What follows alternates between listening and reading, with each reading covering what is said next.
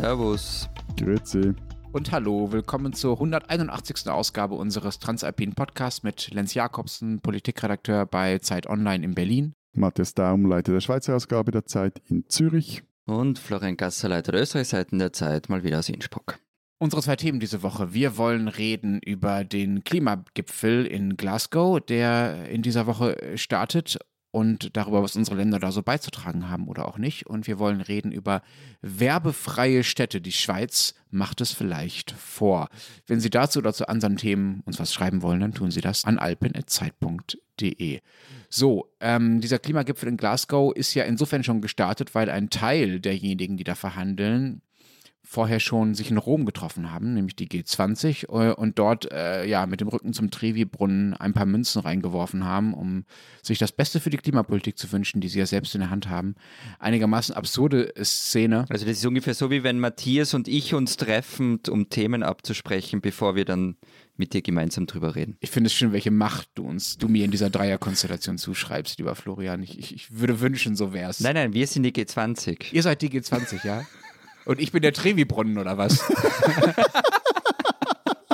Wobei bis Florian und ich uns darauf geeinigt haben, welche Münzen wir jetzt da rein dem Lenz in, in, den Mund schmeißen, ob jetzt das Euro, Franken, Cent oder Rappenstücke sind. Ich glaube, bis dahin hätten wir schon ganze Sendung wieder geplant. Aber ich meine, der eigentliche Skandal ist ja, dass wir nicht Teil der G20 sind. Wieso? Müsstet ihr? Ja, das hat Matthias hat es davor gesagt, laut dem BIP, mhm. also weltweites BIP ist die Schweiz auf Platz 20. Hm. Also, herzlich willkommen zu unserem Fachpodcast für ökonomische Rankings und schlechte Wortspiele und schlechte Metaphern. Tut mir sehr leid, Matthias, dass du nicht dabei bist. Äh, du kannst ja in dieser Sendung beweisen, warum es eigentlich angemessen wäre. Danke.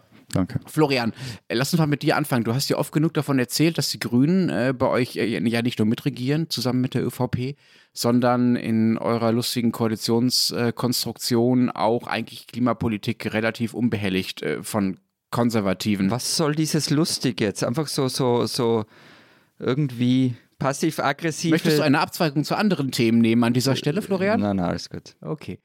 Also Klimapolitik in Österreich in den Händen der Grünen. Können wir also davon ausgehen, dass Österreich beim Klimagipfel jetzt in Glasgow voll auf Fridays for Future Linie liegt, auf 1,5 Grad Linie, auf Wir tun alles Linie?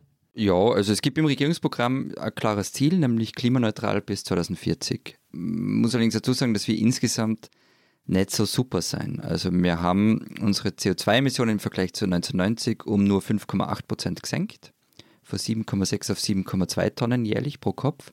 Und damit sind wir, wenn die EU, recht weit hinten. Da waren es nämlich im Schnitt 8,5 Tonnen und heute sind 6,4 Tonnen pro Kopf und Jahr. Und woran liegt das, dass das nochmal angestiegen ist? 8,5? Nein, angestiegen ist es nicht, aber, aber also bei uns ist so Energie und Industrie stoßen am meisten aus. Die machen 37 Prozent der Emissionen aus, aber da sind die Ausstoße tatsächlich um 1,4 Prozent gesunken seit 1990, wobei das nicht so sehr in der Stromproduktion liegt, da haben wir schon mal drüber geredet, da sind wir ziemlich gut mit erneuerbaren Energien, halt auch geografisch bedingt und so wegen Wasserkraft. Arg ist halt der Anstieg beim Verkehr. Also der Anteil ist bei 30 Prozent und äh, ist im gleichen Zeitraum, also 1990 bis heute, um mehr als 10 Prozent gestiegen. Also die Emissionen? Ja, genau, die Emissionen. Sorry schon. Und ähm, das ist auch der Grund, warum zum Beispiel so ein Bohai ums Klimaticket gemacht wird. Also eines der ganz großen Probleme ist allerdings halt nicht der Individualverkehr schon auch, aber natürlich kommt der Güterverkehr dazu und der Transitverkehr, auf den man halt so Mitteleinfluss hat oft. Ähm, darüber sollte man mal gesondert vielleicht sprechen. Also in der Schweiz ist es so, wenn man den Pro-Kopf-Ausstoß von CO2 anschaut, dann steht das Land verhältnismäßig äh, recht oder sehr gut da. Das sind nämlich bei 4,3 Tonnen jährlich eben pro Kopf. Okay. Und äh, 1990 waren es 6,7 Tonnen. Das hängt aber an zwei Dingen. Also einerseits die Stromproduktion in der Schweiz ist schon seit Jahrzehnten fast CO2-frei, wenn man mal... Entschuldigung, ganz kurz, es war, also ja. 1990 habt ihr auch keine, was ich nicht, Kohlekraftwerke mehr gehabt und nein, solche Sachen. Nein, also wenn, du so, wenn du so Grafiken anschaust, Kohleausstieg in der Schweiz war Irrtum vorbehalten, so in den 50er Jahren große Kohlekraftwerke mm. gab es eh nie, das waren dann mehr so individuelle, also Heizung etc. Zeugs und Sachen. Also die ist eigentlich schon sehr, also wirklich seit Jahrzehnten fast CO2-frei kommt dann da je nachdem darauf an, wie man den CO2-Ausstoß der Atomenergie äh, berechnet, also ob du da auch den ganzen Uranabbau noch mitnimmst. So. Und das Zweite ist, es gibt hierzulande halt fast keine Schwerindustrie mehr. Es gibt noch etwas Zementproduktion, die haben auch anteilsmäßig einen relativ großen Teil gerade an den Emissionen der Industrie. Noch etwas so Stahl, so, solche Dinge, aber vor allem so Spezialsachen. Aber das fällt eben in der Summe dann mäßig ins Gewicht. Das heißt aber wiederum, und das ist das Ding, dass wir halt häufig andere für uns das CO2 in die Atmosphäre blasen lassen, indem wir als kleines Land halt sehr viel importieren. Und diese fremden Emissionen, sag ich mal, die werden in diesen Treibhausgas Rechnungen einfach nicht berücksichtigt. Jetzt nicht nur in der Schweiz, sondern generell. Ganz kurz, ja. äh, dumm dreiste Frage. Ähm, größte Lebensmittelproduzent der Welt ähm, sitzt in der Schweiz und produziert auf der ganzen Welt. Was die dann dort produzieren, kommt nicht in eure Rechnung rein. In unser CO2-Budget der Rechnung kommen die wenn es überhaupt noch gibt. Keine Ahnung, wie Nestle den Hauptsitz in Wöwe jetzt heizt yeah. zum Beispiel, aber da kommt rein, was die machen. Es kommen die Nespresso-Fabriken rein, die es in der Schweiz gibt, die Mineralwasserfabriken, mhm. solches Zeugs, aber der ganze Rest, nein. Aber da ist der Nestle nicht nur das große Ding, vor allem Metall und äh, also Metallindustrie, äh, Elektrik etc., das fällt ins Gewicht. Hm. Vielleicht müssen wir auch hier nicht die Metriken äh, der CO2 äh, pro Kopf äh, Berechnung weltweit sozusagen revolutionieren. Das ist super kompliziert und ich bin auch der Meinung, dass das nicht, sagen wir mal, komplett alles abbildet, was es abbilden sollte. Sage das natürlich aber auch nur deshalb, weil Deutschland mit 2019 äh, 7,9 Tonnen pro Kopf extrem äh, schlecht dasteht. Da tut natürlich die Kohle Übriges dazu, äh, aber nicht nur. Lass uns mal zu Glasgow, also äh, zur Zukunft kommen, zu dem, was in dieser Woche passiert. Ähm, haben eure Regierungen denn im Vorfeld formuliert, was sie erreichen wollen? Paris ist ja die Benchmark, 1,5 bis 2 Grad. Äh, was ist das Ziel eurer Länder in Glasgow? Ich will da nur noch mal kurz etwas widersprechen. Ich finde diese, diese Rechen, eben nicht Spiele, sondern diese Rechnungen doch sehr wichtig, weil, wir kommen da später auch noch drauf, weil es halt ich glaube, da halt auch sehr viel zeigt, wo man ansetzen muss, auch gerade als kleines Land. Und in der Schweiz ist halt die, die Ausgangslage etwas doof, weil hier hatte das Stimmvolk im Juni das revidierte CO2-Gesetz abgelehnt. Das heißt, so richtig viel vorzuweisen, den großen Build Back Better, wobei der hat jetzt auch nicht so viel vorzuweisen, aber den großen New Green Deal oder so, äh, den New Alpen Green Deal haben wir jetzt da nicht. Und deshalb kann die Schweiz auch zum Beispiel so Forderungen nach jetzt höheren Reduktionszielen haben die nur schwierig stellen. Die Ziele der Schweiz, der offiziellen Delegation, sind dann auch recht technisch, zumindest auf den ersten Blick, setzt sich unter anderem für konkrete Regeln zur internationalen Klimakompensation ein. Das auch, weil wegen dem abgelehnten Gesetz die Schweiz ihre Ziele bis 2030 vermutlich nur mit Kompensationsprojekten im Ausland erreichen kann. Und dafür hat sie auch schon einige bilaterale Klimaabkommen mit anderen Staaten wie Peru oder Ghana oder Georgien unterzeichnet. Die werden unter anderem von Greenpeace recht heftig kritisiert. Das klingt jetzt alles recht technisch und so. Und vielleicht auch noch so etwas generell gesagt, dass ich, ich habe so den Eindruck, es werden wahnsinnig hohe Erwartungen an diesen Gipfel gestellt, auch hier in der Schweiz. Und gleichzeitig muss man sich da auch bewusst sein, auch als Gründer des Vertragswerks des Parisers ist vermutlich schon ein Erfolg, wenn in Glasgow die, die Details besser geregelt werden und man sich nochmals auf diese Pariser Ziele verständigt und auch die, die bestätigt, weil die, die, die großen Schritte eigentlich auch erst den, für die nächsten paar Jahre geplant wären. Hm, es ist ja auch, wenn ich es richtig verstehe, so, dass nicht auf jeder dieser Klimakonferenzen tatsächlich was komplett Neues beschlossen wird, sondern es ist ja ein ongoing Prozess, in dem immer wieder nachgeschärft wird und mal wird was Neues beschlossen, mal wird was anderes quasi in der Umsetzung äh, ein bisschen mehr ausgeführt, ein bisschen mehr präzisiert. Äh, Florian, wie ist das denn bei euch? 2040 ähm, klimaneutral ist ja schon ganz schön ehrgeizig. Deutschland ist ja erst durch das Klimaurteil des Verfassungsgerichtes zur Klimaneutralität 2045 äh, verpflichtet worden, ähm, hat deshalb ein neues Klimaschutzgesetz gemacht. Ihr seid also relativ ehrgeizig. Was sind eure Ziele? Naja, Klimaneutralität bis 2040, das ist ja schon mal ein Ziel, nicht? Naja, aber dafür müsst ihr ja nicht nach Glasgow fahren, ne? Ja, nein, wir sind ja in Glasgow keine eigene Verhandlungspartei. Äh, ihr übrigens auch nicht. Die EU verhandelt da ja gemeinsam und äh, ist, Bundeskanzler Schallenberg ähm, ist schon hingefahren, der hat heute auch schon nette Fotos von dort gepostet. In der zweiten Verhandlungswoche kommt dann auch die Klimaministerin Leonore Gewessler. Die wird übrigens nicht fliegen, sondern mit dem Zug fahren. Und jetzt ratet mal, wie lange man von Wien nach Glasgow auf Schienen braucht. Hm, hängt alles davon ab, ob es durchs deutsche Eck geht, oder? Ja, ich, ich bin mir nicht sicher. Und ich würde sagen, seit ich nachgeschaut habe, hm. wie lange ich wegen einer Streckenunterbrechung vermutlich habe, um von Zürich ja. nach Wien an unserem Podcast-Auftritt zu kommen, das waren neun Stunden, acht, ja, so Dann noch mit der Rumpelbahn quer, ja. Naja, Rumpelbahn ist ja nicht auf Zwei Tage. Na, also 25 Stunden angeblich. Wow. Ja doch, die englische Bahn. Ja, ähm, also 25 Stunden ähm, und äh, Yannick Shetty, das ist ein Abgeordneter der liberalen Neos, der fährt auch mit dem Zug nach Glasgow und ähm, der hat einen Vergleich getwittert. Die Zugfahrt kostet ihn mehr als 500 Euro und eben die, die Zeit. Ähm, zurück muss er dann mit dem Flugzeug, weil er sonst nicht rechtzeitig zum Budgetausschuss im Nationalrat kommt. Und der Flug kostet ihn 19 Euro. Hm. Und er ist zweieinhalb Stunden unterwegs.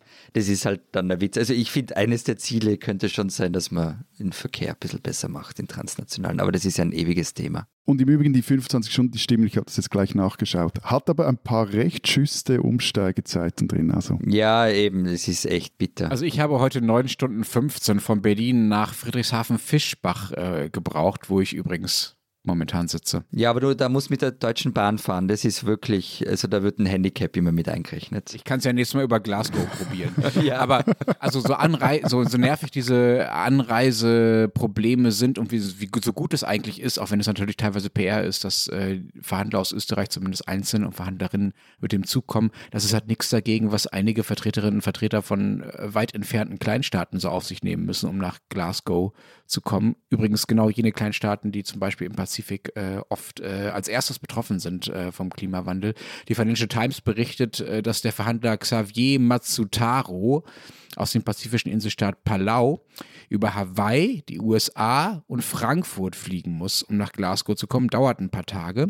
Viele kommen gar nicht hin, weil wegen äh, Corona viele Reiserouten noch unterbrochen sind. Ne? Also ein paar Länder haben ja erst vor ein paar Tagen aufgemacht. Ein paar, viele Länder sind strenger mit den Visa bei der Einreise. Das heißt, viele derjenigen, um deren Schicksal es da als allererstes geht, kommen da gar nicht so gut hin. Klimaaktivisten klagen deshalb schon über den ausschließendsten Klimagipfel aller Zeiten und warnen, dass die Ergebnisse nicht fair sein können, äh, wenn nicht alle gleichermaßen teilnehmen können. Ich finde das einigermaßen überzeugend und ist natürlich etwas, äh, was wir mit unseren 25 Stunden aus Wien oder woher auch immer nicht als Problem haben.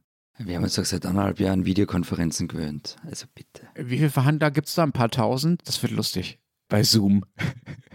Sorry, es ist halt schon, also ja, es ist halt wirklich auch etwas anderes. Also ich meine, gerade bei solchen Megakonferenzen ist es ja zum Beispiel auch ein probates Mittel, um auf eine Einigung zu drängen, dass du die Verhandlungen so lange in die Länge ziehst, bis auch der physische Druck, also inklusive Schlafmanko, äh, derart hoch wird, dass es dann irgendwie klappt. Der Schweizer Klimaforscher Andreas Fischlin, der ist beim IPCC und der hat lange die Schweizer Wissenschaft an den äh, vergangenen Klimagipfel vertreten. Der hat äh, dieser Tag in einem Interview mit Watson gesagt, Zitat, oft braucht es eine gewisse Zermürbung bei den Gipfelteilnehmenden, um einen Durchbruch zu erzielen. Und er erzählt da auch eine, äh, eine Episode, wie er am Gipfel 2009 in Kopenhagen anscheinend zwei Vertreterinnen aus Lateinamerika irgendwie nächtens davon abgehalten hat oder habe, auf den dänischen Gipfelpräsidenten loszugehen, weil die, die Verhandlungen, Ja, damals, das, waren die, das waren die Verhandlungen damals, die, die standen kurz vorm Scheitern. Der, der Präsident wurde dann auch abgesetzt vom UNO-Generalsekretär, aber anscheinend kann es da auch fast schon handgreiflich werden. Das war mehr Witz mit den Videokonferenzen. Ich verstehe das total und ich bin ja auch ein alter äh, Fan von, von Lohnverhandlungen. Und äh, so der Spruch der Gewerkschaft, alles was nicht mindestens 36 Stunden verhandelt worden ist, inklusive irgendwelcher Menschen, die am Tisch einschlafen, ähm, das hat schon was, das stimmt schon. Alles richtig. Und darf ich an dieser Stelle nochmal auf einen tollen Text im SZ-Magazin von mittlerweile wahrscheinlich 50 Jahren hinweisen von Evelyn Roll, die beschreibt, was es eigentlich bedeutet, wenn wir von Menschen regiert werden, die ständig unter Schlafmangel leiden. Das ist ungefähr so, als hätten die immer 0,5 Promille. Also viel Spaß mit deinem Ideal von 36 Stunden Verhandlungen, Florian. Ich finde das eigentlich nicht so cool, muss ich sagen. Aber ja, es ist so. Auch Glasgow wird wahrscheinlich wieder in die Überstunden gehen. Ja, aber so, so funktionieren Verhandlungen. Es ist, es ist einfach so. Das ist, wie Matthias das auch gesagt hat. Also das, das ist auch Teil der Verhandlungstaktik oft, die Dinge rauszuzögern.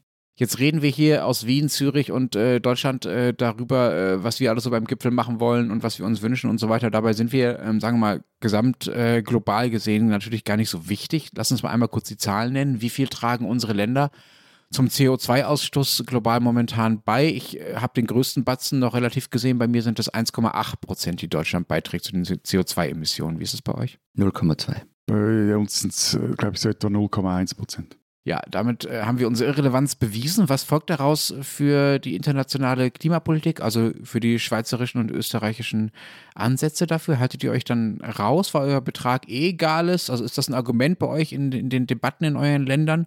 Oder versucht ihr euch dann umso mehr als Vorreiter, um euch, um quasi auf der Spielwiese zu zeigen, was geht, damit die Großen dann mal nachziehen? Wie, wie sehr ist sozusagen diese globale Dimension ähm, wichtig in euren Debatten zur Klimapolitik? Das heißt, hinten raus noch gut die Kurve gekratzt. Ich wollte nämlich schon schimpfen, weil ähm, das Argument kommt natürlich immer wieder, ja, wir tragen da so und so viel bei, ist doch wurscht, was wir machen. Ich halte es halt für Mumpitz, weil mit dem Argument müsste man nicht wählen gehen, weil die eigene Stimme ist nur eine von Millionen. Hm? Man könnte mich eben ins Positive wenden, so wie du es jetzt zum Schluss gesagt hast. Kleine Staaten können zeigen, dass es geht. Und das ist ja auch das Spannende dran. Die Kleinheit führt allerdings halt manchmal auch zu bestimmten Absurditäten. Also mein Lieblingsbeispiel ist aus dem Jahr 2019. Da wurde vom Umweltministerium stolz verkündet, Trendwende gelungen, dann war so ein Muskel-Emoji. Die Treibhausgasemissionen sind in Österreich vergangenes Jahr um 3,8 Prozent gesunken. So. Und jetzt ratet einmal, warum die Emissionen gesunken sind. Hm, seitdem ich jetzt weiß, wie groß die Hofburg in Wien ist, habt ihr vielleicht Solarzellen draufgebaut? Wenn es nur so wäre es ist viel profaner. Der Winter war recht mild, dadurch wurde weniger geheizt. Okay, das war überall so, das war bei euch auch so. Und dazu kam aber noch etwas, ein Hochofen der Föst, also das ist dieser gigantische Stahlkonzern in Linz, der stand eine Zeit lang still, ähm, weil er gewartet worden ist. Und ähm, das allein reicht in so einer kleinen Volkswirtschaft halt schon aus, um die Emissionen zu drücken. Äh, äh, Trendwende war das halt wirklich nicht. Siehst du, wir haben halt diese Hochöfen schon längstens außer Landes geschaffen. ja, nein, ernsthaft. Aber ich halte diese Rechnung für, für, für mehrfach doof. Ja, eh, sicher ähm, sind sie das. Also eben einerseits, weil sie nur den inländischen Ausstoß von Treibhausgasen berücksichtigen. Und ähm, wie ich vorher angetönt habe, also wenn wir bei der Schweiz auch noch die sogenannten Grauen, also im Ausland durch jetzt unseren Konsum verursachten Emissionen dazu rechnen, kommt man nicht auf die anfangs erwähnten 4, irgendwas Tonnen pro Jahr und Kopf, sondern auf 14 Tonnen pro Kopf. Hm. Das ist gigantisch, ne? Also im globalen Schnitt liegt es bei 4, noch was. Es liegt massiv drüber. Und die, ich meine, die Rechnungen sind dann immer wieder schwer zu vergleichen, es ist einfach sehr viel mehr als im globalen Durchschnitt. Darum auch, was, wenn du vorher sagst, kleinere Länder können zeigen, dass es geht. Also vor allem stinkreiche Länder können zeigen, ja, eh. dass es geht. Eh. So. Mhm. Kleine reiche Länder können es zeigen. Ja. Jetzt zeig dir mal zum Beispiel an, wie häufig und zu welchem Zweck die Schweizerinnen und Schweizer fliegen. Die fliegen pro Kopf mehr als die US-Amerikaner und über die Hälfte der Flüge sind Freizeitflüge oder noch mehr. Also, und das ist auch das Segment, das am stärksten steigt. Und dann gibt es halt auch noch das ganze historische Argument, also wie viel hat ein Land seit der industriellen Revolution, wie viel CO2 hat es ausgestoßen? Da waren wir halt auch immer vorne dabei, auch teilweise zum Glück, aber da haben wir, finde ich, jetzt auch eine historische Verantwortung, eine viel größere als andere Länder. Und wenn man sich das jetzt alles zusammen anschaut, sieht man halt einfach auch eben einerseits die Verantwortung ist größer, da steht auch ein Land wie die Schweiz global in der Verantwortung und auch die Hebel sind größer hierzulande. Also nehmen wir nur mal die Schweizer Industrie. Meine, der ist doch der Schweizer Markt egal, ist das viel zu klein. Meine, die denkt global, die agiert global und wenn die da dort auch dank einem strengen internationalen Regelwerk, für das sie sich äh, die Regierung hier auch teilweise einsetzt, mit ihren klimafreundlichen Technologien punkten kann, dann profitiert am Schluss auch wieder der Werkplatz Schweizer. Mhm. Ich bin äh, beeindruckt von deinem Optimismus, äh, Matthias. Das letzte Abkommen, äh, das ja gilt, das hier, sagen wir mal, nachbearbeitet werden soll ähm, in Glasgow, ist ja das Pariser, das noch 1,2, schlimmstenfalls 2 Grad Erwärmung anstrebt. In Deutschland wurde die Regierung ja vom Verfassungsgericht dafür gerügt, nicht genug dafür zu tun. Aber damit ist Deutschland ja nicht alleine. Ne? Also auch in euren Ländern wird ja der dafür nötige Pfad auch eher nicht mehr so wirklich eingehalten. Wie ist denn überhaupt die Stimmung in euren Ländern, Matthias? Ihr hattet dazu gerade eine Abstimmung. Ähm, Florian, ihr habt die Grünen in der Regierung. Die Stimmung zu dem, was da in Glasgow verhandelt wird und was da rauskommen soll. Ähm, konkrete politische Folgen sind ja davon erstmal, sagen wir mal, nicht zu befürchten für eure Länder oder zu erhoffen, äh, je nachdem. Oder vermutet ihr, dass auch äh, weitere Absichtserklärungen eher ignoriert werden in euren Ländern? Wird Glasgow überhaupt wichtig genommen bei euch gerade? Auf was für ein klimapolitisches äh, Klima trifft äh, dieser Gipfel da gerade bei euch? Also, also innenpolitisch jetzt auf nationaler Ebene ist die Klimapolitik gerade zu einem toten Punkt. Man weiß nicht genau, wo es jetzt wie weitergehen soll gleichzeitig geht es vor allem in den Kantonen voran. Also in Zürich zum Beispiel wird Ende Monat über ein neues Klimagesetz abgestimmt, das de facto das Ende von Ölheizungen bedeuten würde.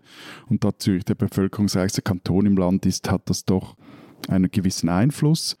Und was für die Schweiz beziehungsweise dann auch wirklich für die Welt wichtig ist, ist halt das, was jetzt auch in Glasgow immer ein Thema oder stärker ein Thema ist, ist, ist die Rolle der Finanzindustrie.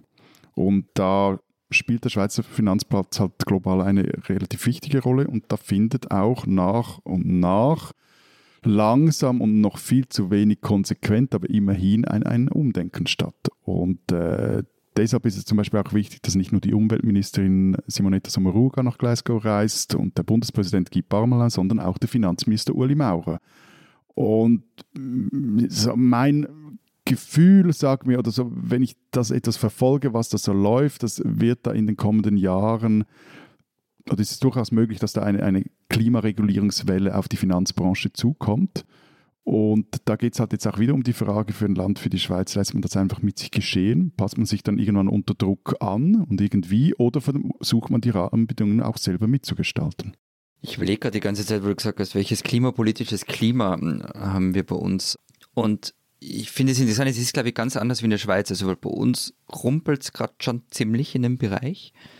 Und man kann den Grünen in, in dieser Regierung, in der sie da sind, mit, mit den Türkisen, ja viel, in vielen Dingen mangelndes Rückgrat vorwerfen. Das haben wir auch schon oft genug getan. Florian, was heißt denn, es rumpelt gerade bei euch?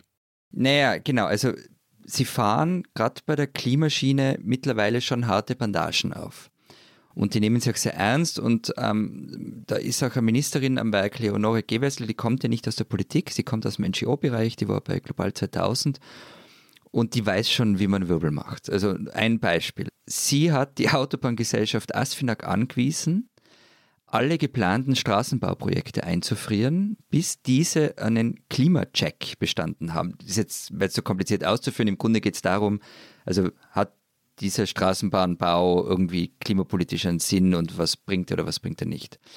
Das kann sie, weil sie ist eine Art Superministerin. Sie ist für Klimaschutz zuständig, für Umwelt, Energie, Mobilität, Innovation und Technologie. Warum habe ich von der noch nie gehört? Klingt total spannend. Ja, ja, ist sie auch. Ist total spannend. Und, und es waren auch nicht nur Worte mit dem Klimacheck. Also der Lobautunnel in Wien und der Schnellstraße in Vorarlberg, das sind jetzt die größten Beispiele, die liegen auf Eis. Und die waren aber seit Jahrzehnten geplant. Ähm, die ÖVP und die Landeskaiser, aber auch die SPÖ in Wien und der rote Bürgermeister, die springen gerade im Dreieck deswegen. Aber Gewessler sagt halt einfach, na, wird nicht gebaut, Klimacheck. Und also das ist so eine der Sachen. Und ähm, über was wir schon gesprochen haben, sind Heizungen und Energie.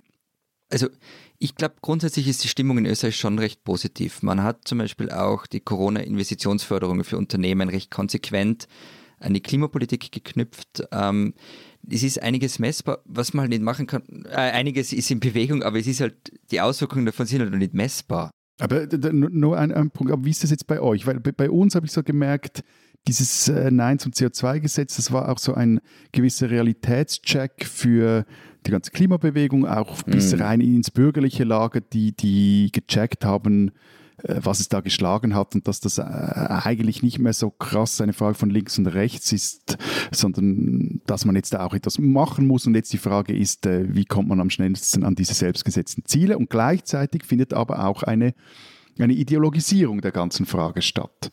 Also mit dem großen Konsens, gerade auch dem wissenschaftlichen, wird das äh, gerade auch eher von extremen Kreisen, gerade zu Rechten, wird das Thema brutal gespielt. Also bis hin zu irgendwelchen Chefredakteuren von gewissen Wochenzeitungen hierzulande, die irgendwie dem COP26 in Glasgow so Weltregierungszeugs vorwerfen. Ja, ich habe es gesehen natürlich. Ja, ja, aber wie, wie ist das bei euch, wenn jetzt so eine Partei so voll äh, da auf Gutzi macht und eben unter anderem Straßenprojekte blockiert? Man könnte sogar sagen, dass es ein Vorteil ist, dass die mit der ÖVP regieren, weil man dieser Regierung nicht vorwerfen kann, dass sie eine mhm. Linksaußenregierung sei. Also das Spiel, ich meine, die Freiheitlichen machen es genauso, wie du es beschrieben hast, aber die können sich jetzt natürlich nicht hinstellen und sagen, das ist eine Linksaußenpolitik, die da betrieben wird. Die ÖVP lacht sie aus. Ich meine, es, ähm, das geht einfach nicht. Ich wollte euch noch ein Beispiel erzählen, ähm, wegen der Industrie, was ich gesagt habe, die 37 Prozent der CO2-Emissionen ausmacht und wie schwierig es ist, die umzustellen. Also, weil du von Realitätscheck gesprochen hast, Matthias. Ich komme nochmal auf die Föst. Die wollen nämlich ihre Hochöfen auf Elektroöfen umbauen. Das ist ein riesiges Vorhaben, ist aber für alle Stahlkonzerne notwendig irgendwann einmal. Der Energieverbrauch dafür ist enorm und den Strom muss da erstmal produzieren und der sollte halt auch nicht aus Kohlekraftwerke kommen. Das Problem ist, den Strom gibt es einfach derzeit nicht in der Gegend. Also du hast nicht den Strom, um auf Elektroöfen umzustellen. Und selbst wenn es nochmal geben sollte, muss der zur Föst transportiert werden. Es gibt im Großraum Linz aber nur 100 kV Stromleitung. Die reicht aber nicht aus. Es braucht eine 220 kV Leitung. Was ich damit eigentlich sagen will, ist, viele von den Projekten, über die wir reden, über die spekuliert wird, ähm, über die nachgedacht wird, die scheitern oft gar nicht so sehr am Willen, sondern derzeit einfach nur an der Machbarkeit. Also das sind gigantische, fast schon Generationenprojekte, über die wir da reden. Aber was ist jetzt eigentlich in Deutschland? Lenz war jetzt auffallend ruhig die letzten paar Minuten. Hm. Wer reist jetzt eigentlich nach Glasgow? Sind das schon die neuen Ampeltypen und Typinnen? Also Darf ich da ganz kurz was sagen? Ich ja. war so neidisch darauf, wie ein Regierungsübergang in Deutschland funktionieren kann. Angela Merkel nimmt ihren wahrscheinlichen Nachfolger mit und stellt den da in der Runde vor. Das war so ich glaube, ich habe sowas noch nie gesehen und ich habe das so toll gefunden. Ich weiß, ich romantisiere das jetzt Lenz und der wird das jetzt zurechtrücken. Also für euch ist Olaf Scholz vielleicht ein Unbekannter, der plötzlich aus der Kiste gekommen ist und demnächst dann Kanzler wird, aber der Mann ist ja schon Vizekanzler. Also es gibt, sagen wir mal, eine amtliche Logik, warum er da äh, ganz gut mitgenommen werden konnte. Aber ja, ich finde es auch sehr angenehm, was da in den letzten Wochen passiert ist. Also, dass es einen äh, guten demokratischen Übergang äh, gibt. Der ist ja noch nicht abgeschlossen. Also, Scholz ist ja noch lange nicht gewählt. Aber ja, ähm, das ist auch im Vergleich zu Nachbarländern mit Sicherheit äh, lobenswert. Natürlich fahren. Du sprichst jetzt von Frankreich hauptsächlich. Ja, ja, Dänemark, also so Länder, über die wir hier ständig reden und die wir ständig skandalisieren. Nein, also natürlich fährt noch niemand aus der dann wahrscheinlich neuen Regierung dahin, äh, sondern Svenja Schulze, die amtierende Umweltministerin. Allerdings auch erst äh, kommende Woche, weil sie ja in dieser Woche äh, noch über den Koalitionsvertrag verhandelt. Svenja Schulze ist von der SPD. First things first. Und muss jetzt diese Woche erstmal verhandeln, wie es überhaupt in Deutschland weitergeht. Das sind, also man könnte das skandalisieren. Ich finde das auch gerade deshalb wegen dem, was du gesagt hast, Florian, dass da eigentlich die EU geschlossen verhandelt und eben nicht Svenja Schulze plötzlich alleine für deutsche äh, Positionen stehen muss, sondern die EU auch ohne Svenja Schulze verhandeln kann, finde ich das einigermaßen vertretbar. Ich wollte noch was dazu sagen. Ich hätte was, eine Idee. Ja? Ich hätte eine Idee, Lenz. Entschuldigung, wenn ich dich unterbreche, aber die könnten ja eigentlich einfach per Zug nach Glasgow fahren und im Zug ihre Koalitionsgespräche zu Ende verhandeln. Und so die müssen ungefähr siebenmal umsteigen, Matthias. Hm? Willst du da echt verhandeln? Ja, das gibt guten Druck. So quasi das sind die Raucherpausen. Das Bei McDonalds am Hauptbahnhof Frankfurt. also 25 Stunden reichen, glaube ich, dann doch nicht ganz, äh, um die nächste Regierung in Deutschland auszuhandeln. Aber was ich noch sagen wollte, äh, zu dem, was du gesagt hast, Florian, dass die äh, Freiheitlichen äh, die Regierung nicht als irgendwie links angreifen können, das ist ja auch das Spannende gerade an der Situation in Deutschland.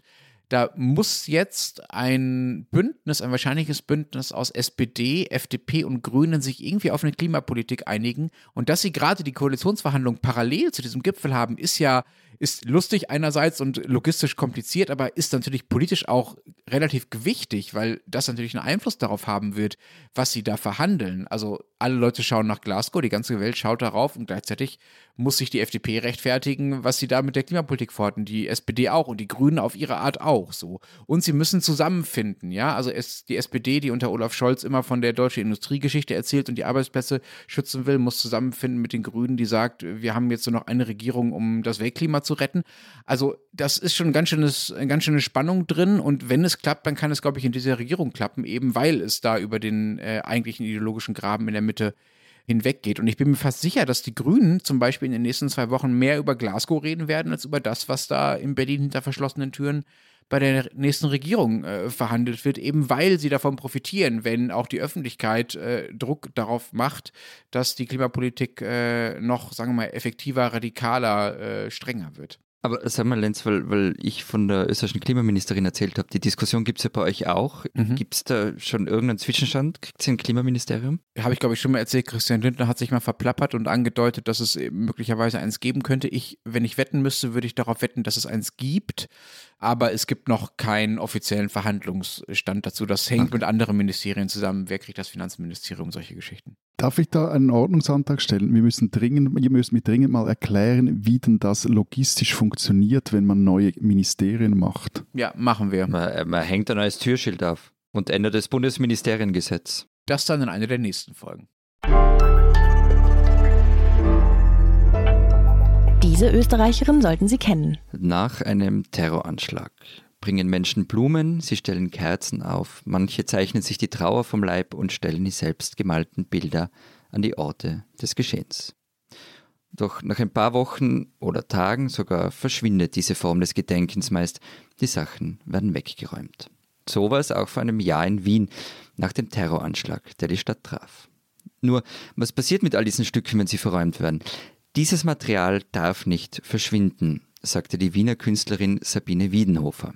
Gedankengut nennt sie im Gespräch mit der Tageszeitung Die Presse die Dinge, die die Menschen niedergelegt haben, um ihren Gefühlen Ausdruck zu verleihen. Wiedenhofer war am Abend des Anschlags selbst in der Stadt. Sie war mit ihren beiden Kindern in ihrem Lieblingsrestaurant und verbrachte die Nacht mit ihnen gemeinsam kauernd unter einem Tisch, während draußen die Polizei das Lokal sicherte. Wochenlang schaffte sie es danach nicht mehr ins Zentrum zu gehen, weil, wie sie sagt, ich habe die Einschüsse gesehen, das Blut und den Schock gespürt, dass so etwas hier in Wien passieren kann. Auf einem Missplatz in Wien-Simmering hat Wiedenhofer das weggeräumte Gedankengut abgeholt und daraus Skulpturen geschaffen. Achteckig wurden sie, weil acht die Quersumme des Datums des Anschlags ist und weil das Oktogon Grundriss vieler Sakralbauten verschiedener Glaubensrichtungen sei. Die Skulpturen wurden am Dienstag, also nach unserer Podcastaufnahme, versteigert. Der Erlös geht über den Weißen Ring an die Opfer und Hinterbliebenen des Terroranschlags, die zu lange von der Regierung alleingelassen wurden. Sabine Wiedenhofer hat damit Erinnerungsstücke an den Abend geschaffen, der für immer in die Geschichte Wiens eingehen wird. Und sie ist eine Österreicherin, die man kennen muss.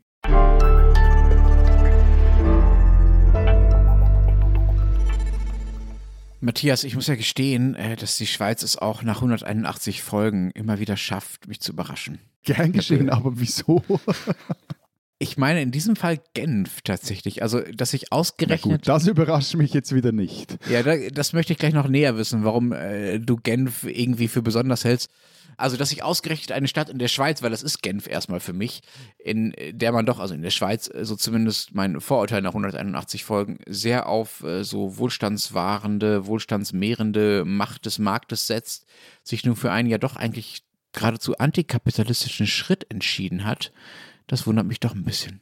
Jetzt lass die Kirche doch im Dorf, bitte. Also ich meine, sie haben weder Banken, noch Uhren, noch Käse oder, oder und sowas verboten das und ist auch ja nicht. Käse kapitalistisch, lieber Florian. Ja, hey, hallo? Kauf mal an äh, so, so einen exquisiten Schweizer Käse. Kannst Nein, deinen nein, Bausparvertrag nein, nein, nein. auflösen dafür. Also Nein, wie nein, gesagt, nein, also die- die Schweizer Welt steht noch. Die Käsewirtschaft und das Söldnerwesen waren der, der Rückgrat der Schweizer Exportwirtschaft. Aber Was ist das Äh, Essen eines Käses gegen den Einbruch in eine Käserei? Genf ist ja nicht die Schweiz. Man muss vielleicht dazu sagen, wir nehmen diese Folge wieder mal an einem Abend auf. Es ist Montagabend und der Schmäh rennt. Also, Genf ist nicht die Schweiz und äh, Genf ist aber gleichzeitig bekannt für seltsame Verwaltungsideen, die sogenannten Genfereien. Das finde ich ganz fantastisch. Kannst du das nochmal sagen? Genfereien? Genfereien. Das hätte ich gerne auch in Deutschland. Berliner Reihen klingt aber irgendwie nicht so gut. Hm, Ja, stimmt, Florian. Sie verbieten äh, keine Banker und keine Banken und sie verbieten ähm, auch äh, keinen Käse. Und auch das Söldnerwesen nicht. So, jetzt komm mal auf den Punkt. Ja, doch, ja, ja, Doch, das ist verboten. Aber was sie verbieten, ist Werbung. Werbung im öffentlichen Raum. Matthias, willst du selbst erzählen, was da beschlossen wurde? Nein, nein, ah, da muss ich jetzt schon mal äh, vorgreifen, weil ich habe nämlich versucht, mich dazu ein bisschen zu informieren und ich glaube, dass es alles nur ein Werbeschmäh ist, ehrlicherweise, weil äh, also mir ist ja nicht ganz klar, wo Werbung jetzt wirklich verboten ist. Es sind, so wie ich das verstanden habe, private Flächen, wie zum Beispiel Schaufenster ausgenommen, SBB-Areale oder öffentliche Verkehrsmittel und auch kantonale Grundstücke sind ausgenommen. Also Was bleibt denn dann noch? ja eben, genau. Aber können wir hier einfach mal festhalten, wir bekamen dieser Tage eine Mail, die an mich adressiert war, ich soll nicht immer Florian reinschwatzen. Dann kam eine große Ausführung, wieso dass das nicht geht. Matthias, ich habe dich aber nicht unterbrochen, ich habe dich gar nicht erst zu Wort kommen lassen. Das ist ein Unterschied. Macht es das besser? Ja, Gut. Ganz sicher. Also der, der Reihe nach. In Genf soll kommerzielle Werbung auf öffentlichem Grund verboten werden, also auf jedem Grund, der der Stadt gehört. Und ja, Florian, da gehören Schaufenster, SBB-Areale, Trams etc. Busse nicht dazu. Und gefordert wird das von einer Volksinitiative Genève Zero Pub und das Stadtparlament hat sie bereits angenommen, die Initiative. Die Volksabstimmung, die steht jedoch noch aus.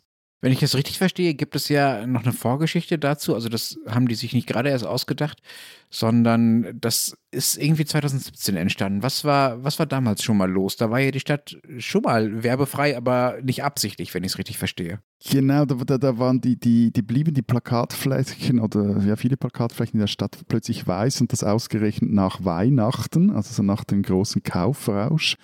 Und das waren, glaube ich, eineinhalbtausend Plakatwände, die plötzlich blank waren.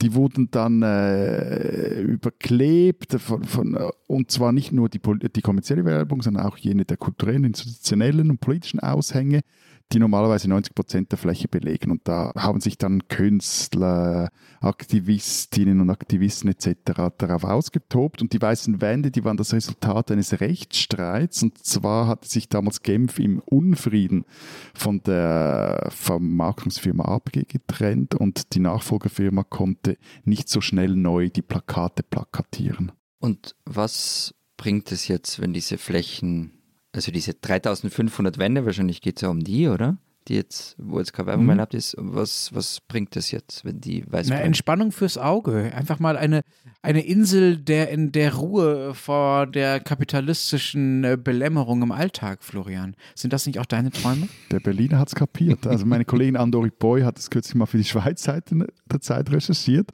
und auch mit dem Initianten Emmanuel Deona äh, gesprochen. Das ist ein Sozi und der macht der formuliert das etwas anders. Er macht nämlich Werbung für so fast alle Übel der Welt verantwortlich. Also Überkonsum, Verschuldung, Ressourcenverschwendung, Fast Fashion äh, und ihre Opfer, Übergewicht durch Junkfood, sexuelle Gewalt durch degradierende Frauenbilder etc. pp. Und deshalb will er eben diese frei werdenden Flächen für wohltätige und kulturelle Institutionen zur Verfügung stellen. Zitat, hier sollen die Debatten geboren werden, hier soll die Bürgerlichkeit entstehen. Also es soll doch noch Werbung stattfinden, aber nur für Dinge, die er cool findet. Oder halt die, die diese Initiative cool findet. Kann bitte der Redakteur für Demokratie von Zeit Online mir kurz zur äh, Seite springen und mich unterstützen gegen diesen äh, kapitalistischen Wucher aus dem Alpental? Hm, ich glaube, die Schweiz ist stark genug, um sich selbst zu verteidigen. Das ist auch, glaube ich, relativ wichtig. Aber die Idee, die ihr habt, die ist ja auch nicht neu und das ist ja noch nicht mal die erste Schweizer Stadt, wenn ich es richtig sehe. In Grenoble gibt es schon so eine Art Außenwerbeverbot, ähnlich wie äh, es in Genf geplant ist. Lenz, Nein? das ist jetzt, Lenz, das ist jetzt ganz gefährlich. Lenz, Lenz, Lenz. Grenoble liegt in Frankreich. Äh, ja, das äh, weiß ich natürlich. Das ist mir natürlich irgendwie äh, völlig unverständlicherweise hier reingerutscht. Ähm. Wurscht, also die Frage ist aber eher, die Frage ist aber eher, warum gerade in Genf? Und da würde meine Antwort leiten, weil man sich in den linksgrün regierten Schweizer Städten halt gerne um solche Fragen kümmert. Und ich finde, die Idee klingt eigentlich ganz nett. Also jetzt nicht, weil ich darin eine Weltrettungsidee sehe, sondern mir gefällt eigentlich eher der, der subversive Charme des Ganzen und auch so diese Widerborstigkeit gegen die Hyperkommerzialisierung des öffentlichen Raums. Wobei mich da ja vor allem zum Beispiel auch in Zürich stört, dass heute auch Trams, S-Bahn Busse als Werbevehikel unterwegs sind. Plakatwerbung finde ich persönlich jetzt da weniger stört, aber so etwas da, hm, etwas aufbegehren finde ich gar nicht schlecht. So, nach meiner Grenoble-Blamage flüchte ich mich jetzt nach Südamerika. Äh, in Sao Paulo hat man schon 2007 äh, die Werbung im öffentlichen Raum massiv zurechtgestutzt und auch in Deutschland gibt es Bestrebungen dazu. Das ist aber alles noch auf ziemlich kleinem Level. Also in Hamburg gibt es in einem Bezirk äh, so eine Künstlergruppe, die ein paar Plakatwände gestalten darf, anstatt dass da kommerzielle Werbung hängt. In Berlin gibt es Initiative, natürlich. Also in Berlin gibt es immer mehr Volksinitiativen für einen Volksentscheid Berlin werbefrei. Der ist aber noch nicht so weit, dass da irgendwas Konkretes draus geworden wäre. Florian, jetzt bist du mm. vergleichsweise ruhig gewesen, was österreichische Aspekte bei dem Thema angeht. Wie ist das denn bei euch? Stört bei euch niemanden, ja? Also es gibt bei euch keine Anti-Werbungsinitiative. Doch, doch, aber ähm, das sind so ein paar kleinere Initiativen, die das fordern. Ich glaube, eine davon ist in Graz. Richtig groß ist es nicht. Und ich finde es ja alles ein bisschen seltsam, ähm, weil es eben unzählige Ausnahmen braucht, über die haben wir schon geredet, wo es noch erlaubt äh, bleibt. Und ich meine, zum Beispiel, wenn ich mich in Wien herumtreibe, dann sind es einerseits vor allem Plakate in den U-Bahn-Stationen, die ich so als Werbung mitkriege. Ähm, da wird dann für Ausstellungen in einem Museum geworben, für ein Musical, für ein Konzert, zwischendurch dann eh auch für eine Maturaschule und irgendeinen Elektrohandler, der seinen Schrott loswerden will. Aber ganz ehrlich, ob das Zeug jetzt da hängt oder nicht, ist eigentlich wurscht, ähm, weil eh jeder in sein Handy glotzt, wenn er in einer U-Bahn-Station steht und da die personalisierte Werbung kriegt. Und dann gibt es noch halt viel Werbung in den Einkaufsstraßen und die wird ja auch bleiben, weil du kannst keinem Geschäft seine Auslage verbieten. Also ich bin mir halt nicht sicher, ob man da einen Kampf führt, der so wirklich wahnsinnig viel Sinn macht. Vor allem, wenn man es so hoch hängt, wie, wie der, der diese Initiative lanciert hat, Matthias, der irgendwie alles über diese Welt und Werbung festmacht und dann, mm, ja. Ja, also. Ja, aber soll er sagen, ich mach's nicht, weil auf die Smartphones komme ich nicht und da wird es weiter Werbung geben? Na eh.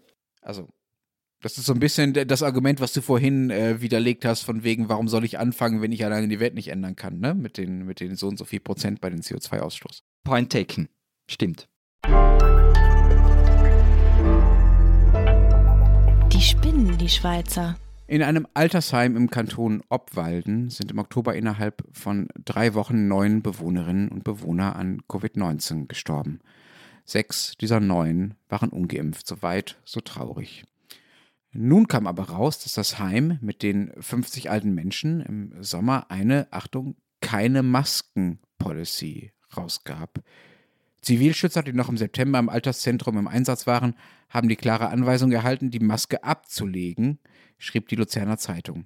Im Blick sagte ein ehemaliger Pfleger, ich zitiere, die Heimleitung forderte uns in ernstem Ton auf, vor den Patientinnen und Patienten die Maske abzulegen.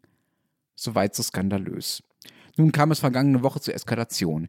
Die Freiheitstrichler, ich weiß aber nicht, ob ich das richtig ausspreche, Matthias, bitte korrigiere Doch, doch, mich. das, ist, das klingt gut. Das sind äh, diese Mann mit den großen Glocken, ne, die da so über die Straßen laufen und das Coronavirus wegbimmeln wollen, versammelten sich vor dem Heim und hielten eine Zeremonie ab, also vor diesem Heim, in dem diese Menschen gestorben sind. Die Botschaft, der Tod gehört nun einmal zum Leben, ob Masken oder nicht, Pandemie hin oder her. Oder wie einer der Glockenmänner sagte, Zitat, dass Bewohner von Pflegern mit Masken während zwei Jahren kein Lächeln sehen, ist für mich viel schlimmer, als wenn man an Corona erkrankt. Und dann sterben halt Einzelne. Zitat Ende. Immerhin sah das die Polizei und die Staatsanwaltschaft nicht so. Sie haben ein Ermittlungsverfahren eingeleitet. Trotzdem, liebe Innerschweizer, liebe Glockenschwinger, liebe Schweizer, liebe Schweizerinnen, ihr spinnt.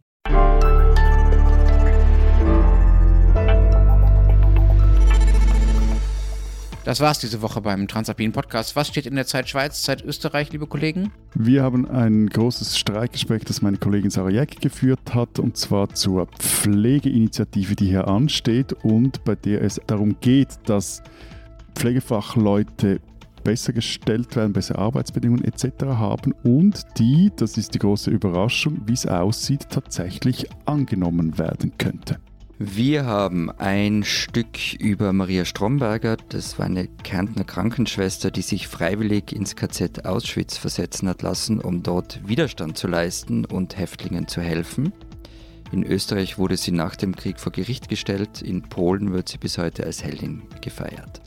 Wir haben dann noch ein Stück über Rosita Stadlober, das erscheint auch in der Schweizer Ausgabe der Zeit. Das ist die neue Präsidentin des ÖSV und wird hoffentlich dafür sorgen, dass Österreich im Nationencup wieder mal die Schweiz überholt, so wie sich das gehört.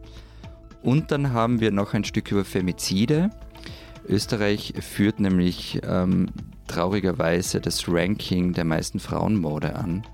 Und Christina Pausackel schaut sich an, woran das liegt und was man dagegen tun könnte. Wir haben auch noch ein kleines Stück, das den Lenz freuen wird, nämlich Basel will einen Mietdeckel einführen. So viel zur Verberlinerung der Schweiz. Fantastisch. Wenn Sie wissen wollen, was in Berlin und in anderen deutschen Städten und in der deutschen Regierungsverhandlung so los ist, lesen Sie den Rest der gedruckten Zeit oder natürlich Zeit Online. Wir hören uns dann nächste Woche wieder. Bis dahin. Vielen Dank. Adeo. Und tschüss.